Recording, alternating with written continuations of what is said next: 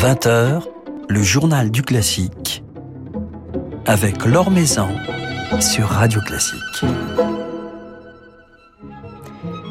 Bonsoir à tous. Elle sait nous toucher avec des notes comme avec des mots.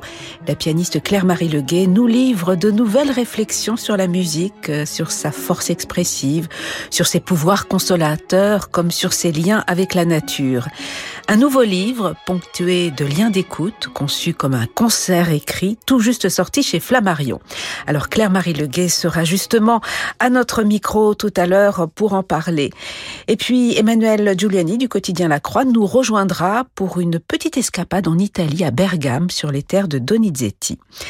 Avant cela, quelques nouvelles du monde musical la programmation de la nouvelle édition du Festival d'art lyrique d'Aix-en-Provence, qui se tiendra du 4 au 24 juillet, vient d'être dévoilée, du moins dans ses grandes lignes. Une édition anniversaire, puisqu'elle marquera les 75 ans du festival. Alors à l'affiche, l'opéra de Katsu de Kurt Weill, dirigé par Maxime Pascal, avec la participation de la troupe de la comédie française pour la première fois au Festival d'Aix. Così fan tutte de Mozart, sous la direction de Thomas Engelbrock et dans une mise en scène signée Dmitri Tcherniakov, Votsek de Berg avec Christian Gerharer et la baguette de Simon Rattle à la tête du London Symphony Orchestra, et puis une création mondiale très attendue, le nouvel opéra de George Benjamin, 11 ans après son mémorable et magnifique Written on Skin, un opéra intitulé Pictures a Day Like This, avec notamment Marianne Crebassa dans la distribution.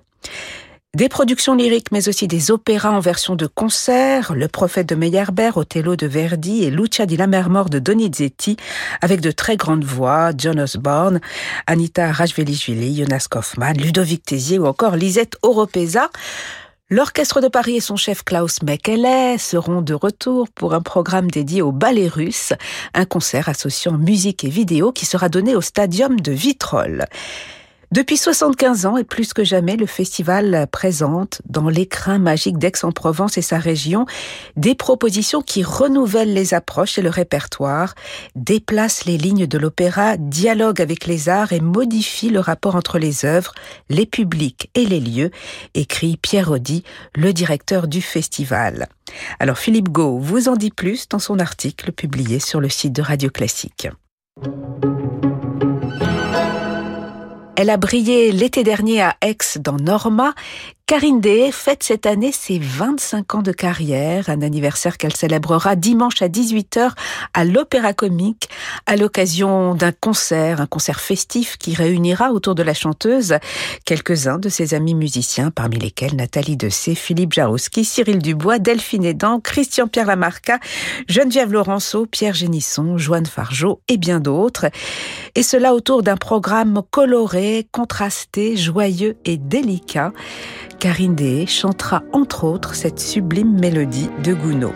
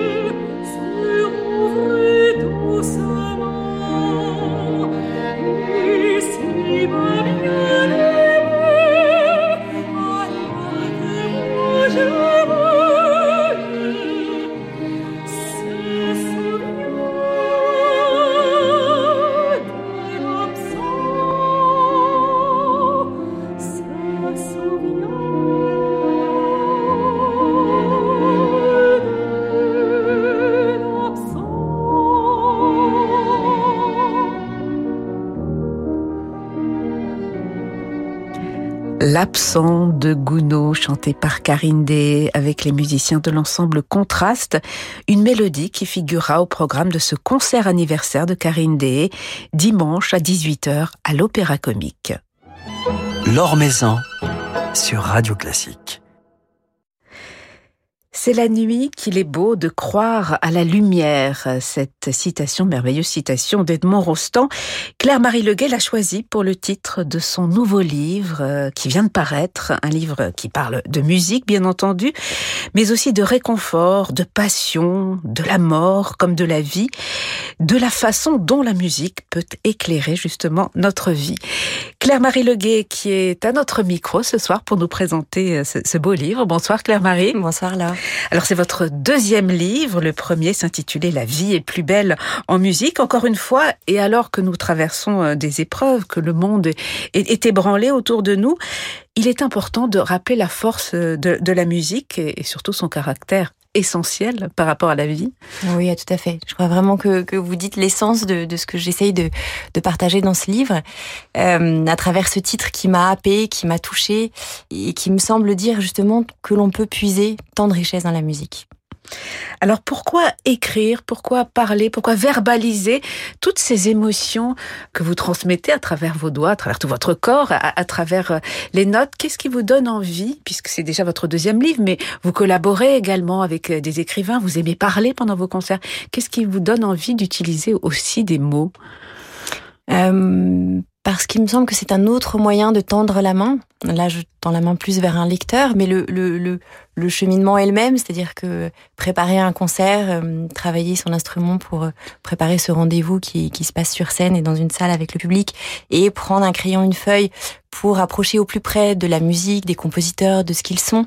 C'est exactement la même démarche de, de, de partage de la musique par des moyens différents, mais qui d'une certaine façon, qui parlent. Les, deux sont un moyen de, de, s'adresser à, celui qui écoute et qui a envie de, de vivre cette musique, de la ressentir euh, et d'y trouver en soi euh, un écho.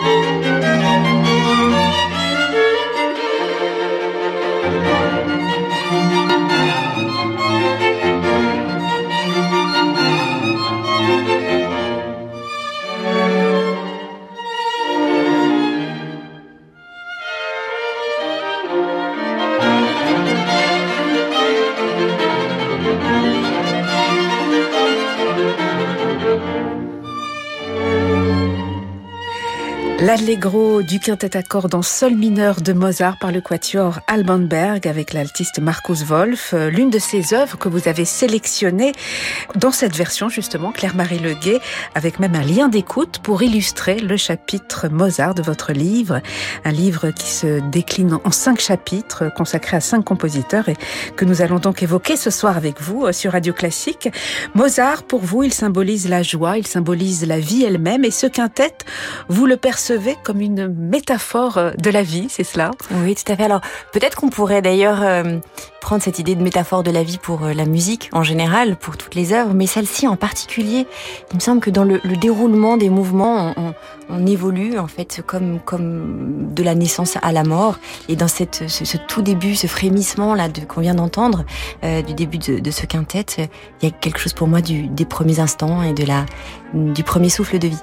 Oui, puis avec Mozart, il y a toujours ces moments dramatiques, cette douleur, et puis cette lumière qui surgit, cette joie. Il y a toute la vie euh, résumée en, quelques notes de musique, en quelques mesures. Exactement. Il y a toujours la superposition du drame et de la lumière, et il y a toujours euh, la vie plus forte que tout. En fait, c'est vraiment, je pense, ce qui ressort de cette musique, c'est le jaillissement créatif, c'est euh, la joie et c'est le dépassement des difficultés avec un ressort de vie.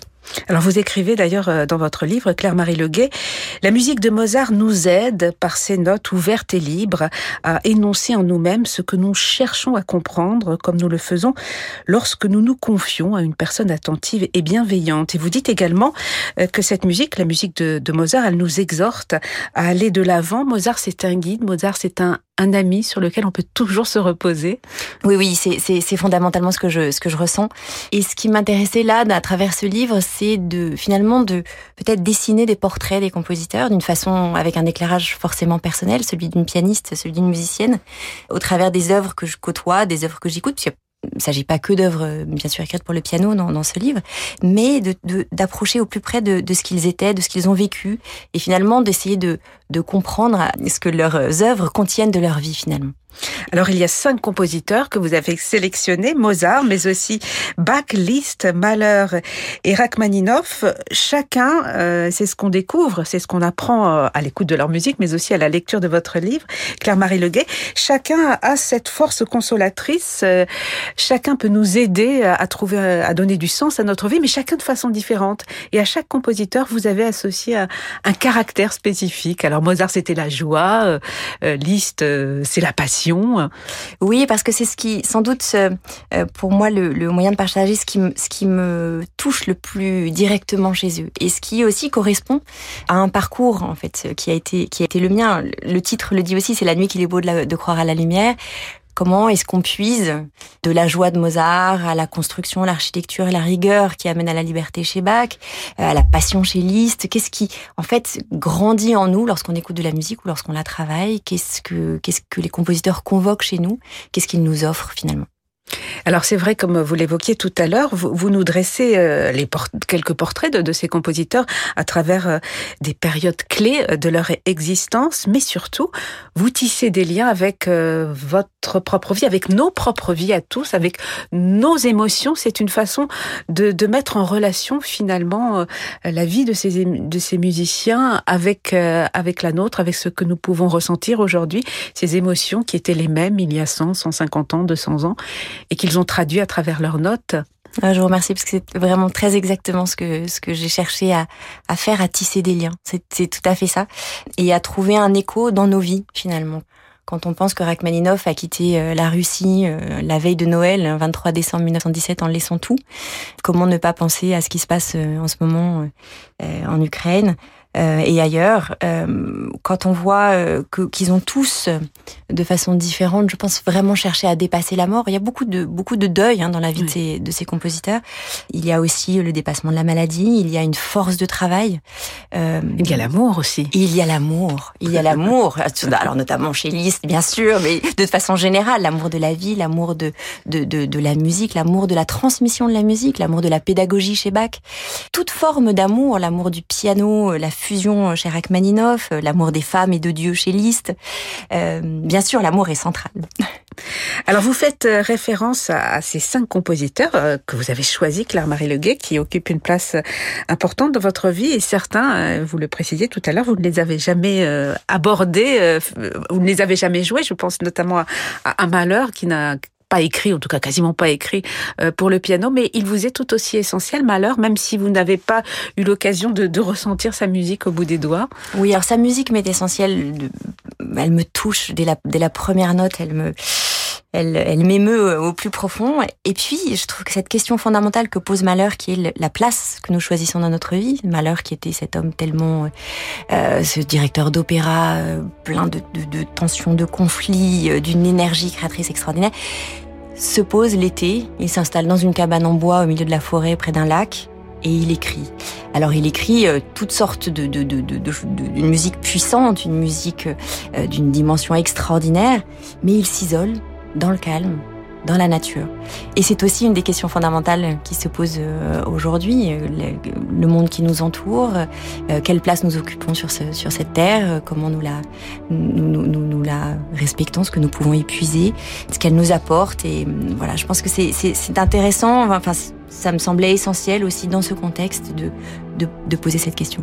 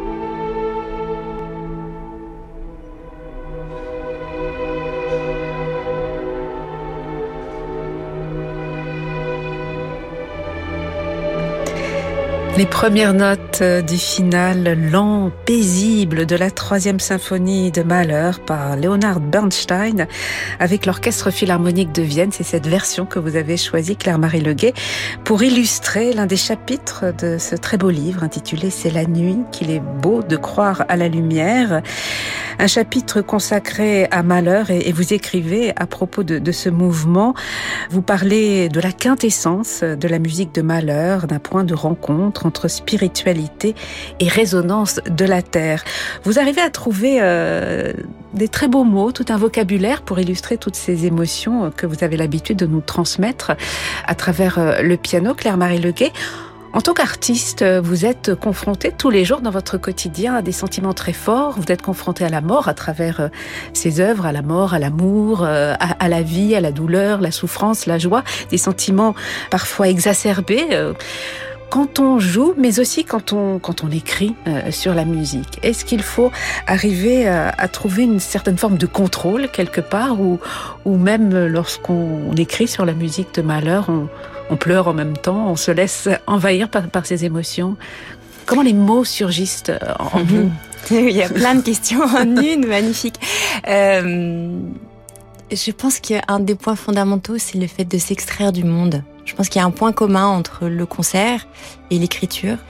C'est une forme d'extraction du monde pour atteindre justement se rapprocher en tout cas de, de, de ce qu'on vient d'entendre, de, de, d'un silence qui se mêle au son, d'un mystère qui à la fois euh, nous trouble, nous émeut et, et, nous donne envie d'aller plus loin. Voilà, c'est cet état un peu particulier. Euh, Maintenant, euh, le rôle du musicien n'est pas de pleurer en jouant, en jouant quelque chose, mais peut-être d'amener l'auditeur à, à, à, trouver en lui-même le, le, lien, ce, ce, ce, ce, tissage dont vous parliez euh, et qui m'a tant touché tout à l'heure, ce tissage entre ce qu'un compositeur a écrit et qui est le reflet de sa vie et ce que nous pouvons, nous, euh, trouver comme résonance, comme écho dans notre propre vie. Et c'est ce mystère qui est absolument extraordinaire, qui nous permet d'aller très très loin. Mm. Et je crois que le rôle de l'artiste, c'est c'est d'être cet intermédiaire en fait entre les deux, d'essayer de, de, comprendre, s'approcher au plus près de ce, justement de, de ce, qui, ce que contiennent ces petites ces petites notes sur les sur les lignes, euh, le sens, pourquoi le compositeur a écrit ce qu'il a écrit, ce qu'il voulait exprimer, et puis ça passe forcément à travers nous pour atteindre, atteindre l'auditeur. Que ce soit avec le piano ou que ce soit avec, le, avec les mots, pour moi, c'est exactement la même, la même démarche. Et d'ailleurs, on, sent, on sent euh, l'écriture, euh, l'écriture d'un artiste quand on lit ce livre, euh, Claire Marie En tout cas, on sent le, le, vocabulaire, les mots, même une construction de phrases d'une musicienne. Quelques rendez-vous sur scène à, à, annoncer prochainement, notamment pour le mois de décembre. Oui, alors le, je serai le 15 décembre avec François Bunel dans un, un spectacle que nous avons créé autour de l'art, de l'amour, de la politique, un échange entre la littérature et la musique. Là aussi, c'est un autre échange de mots sous une forme un peu différente. Une, une construction très, très, très forte sur la place et le rôle de l'art. Je crois que c'est vraiment le message de ce spectacle. Alors on va se quitter avec la musique de Liszt et avec votre piano. Cette fois-ci, c'est vous-même que l'on va écouter, Claire-Marie Leguet.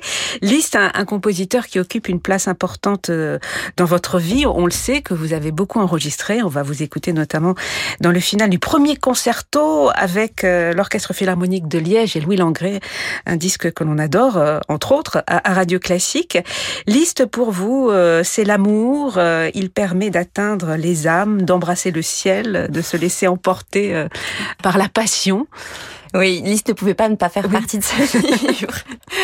Il y a un rapport très très particulier à, à Liszt, à sa musique, à sa personnalité, à, ce qu'il a euh, transformé dans l'histoire de la musique, l'histoire du piano, euh, l'histoire des concerts, euh, le, cette personnalité tellement fulgurante qu'il avait et aussi ses doutes.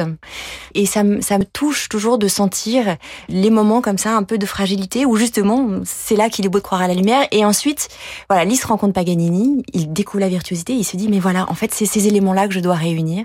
Et c'est ce qui me touche chez Liszt, c'est à la fois la virtuosité, la générosité, la séduction, un attrait absolument irrésistible et une foi profonde euh, qui l'amène à, à nous livrer cette musique extraordinaire. Et qui lui permet d'écrire des, des, musiques très différentes, puisque vous jouez aussi ses dernières œuvres qui sont chargées de, de cette foi, comme ce, ce concerto pour piano euh, que vous avez enregistré donc avec Louis Langré. C'est un, un, enregistrement qui compte beaucoup. Euh, Énormément. Ouais.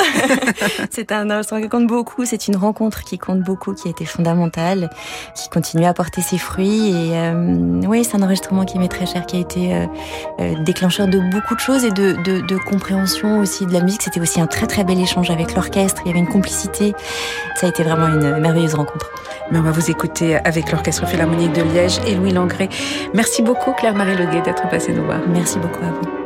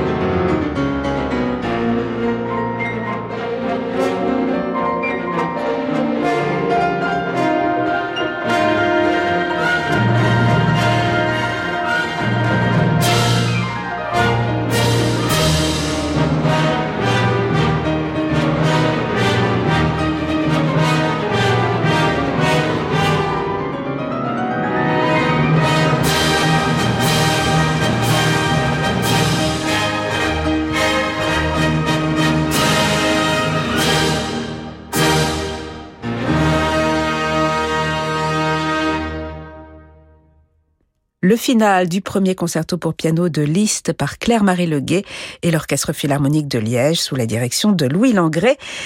Claire-Marie Leguet, dont le nouveau livre intitulé C'est la nuit qu'il est beau de croire à la lumière, vient donc de paraître chez Flammarion. Le coup de cœur de la croix avec Emmanuel Giuliani. Bonsoir Emmanuel. Bonsoir Laure. Alors vous nous emmenez en Italie cette semaine à Bergame. À Bergame pour aller prendre un peu de soleil, celui qui règne dans le ciel et celui qui se dégage des plus grands airs du bel canto italien. Donc en route en effet pour Bergame en Italie, cette patrie de Gaetano Donizetti, ville où donc l'un des plus merveilleux ambassadeurs de ce bel canto, ce beau chant, tout dévoué à l'expression des sentiments et à l'ivresse vocale, est né en 1797 et décédé en 1848. Entre Rossini et Verdi, considéré souvent comme un rival de Bellini, le musicien est l'auteur fameux d'opéras qui tiennent le haut de la scène lyrique, Lucia de la Mermôme, bien entendu, mais aussi La Somnambule, ou dans un registre plus léger, où il excellait d'ailleurs La fille du régiment, Don Pasquale ou L'élixir d'amour. Cette ville de Bergame est le creuset où put s'épanouir le talent de Donizetti, car dès l'âge de 8 ans, le jeune garçon qui était né dans une famille bien peu fortunée est admis à suivre les leçons charitables de musique, elle s'appelait ainsi, dispensées par Simon Mayer qui était le maître de chapelle de la basilique Santa Maria Maggiore de Bergame. C'était une formation réputée pour son excellente qualité et qui lui permettra de partir ensuite pour Bologne pour suivre ses études musicales. Alors Emmanuel, Bergame célèbre Donizetti lors d'un festival. Oui, chaque année au mois de novembre, donc la ville propose un festival qui rend hommage à l'enfant du pays à travers divers spectacles.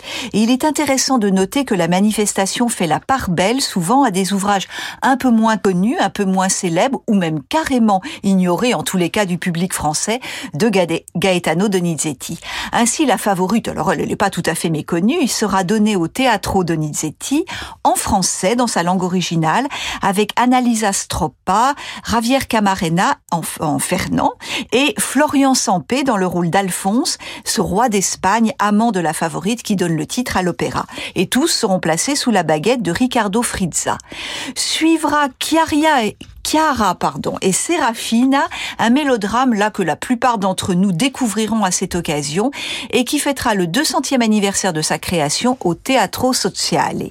Et puis enfin, Laio nell'imbarazzo, à savoir le précepteur dans l'embarras, un opéra bouffe, le titre nous donnait une sérieuse indication du, du genre, tout aussi méconnu, qui permettra d'ailleurs à des étudiants de l'Académie du Festival, le festival développe une académie pour jeunes chanteurs comme c'est souvent le cas, et ils pourront se produire aux côtés de leurs aînés professionnels. Donc un beau bouquet de Nizetti et c'est lui qui nous accompagne pour euh, clore cette chronique italienne avec quelques notes de la favorite.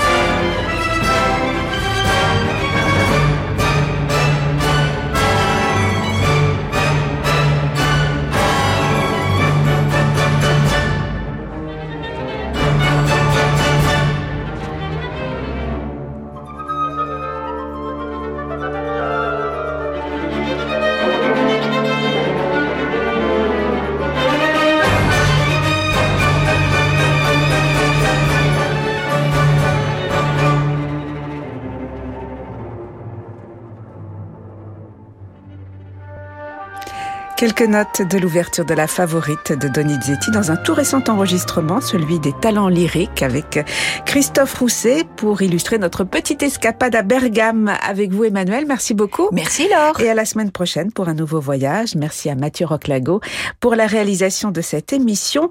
Demain, nous serons en compagnie de Roberto Alagna qui nous parlera à la fois de musique spirituelle, celle d'Arvo Pärt, et de comédie musicale. Et il a si bien chanté Donizetti lui aussi. Oui. Effectivement.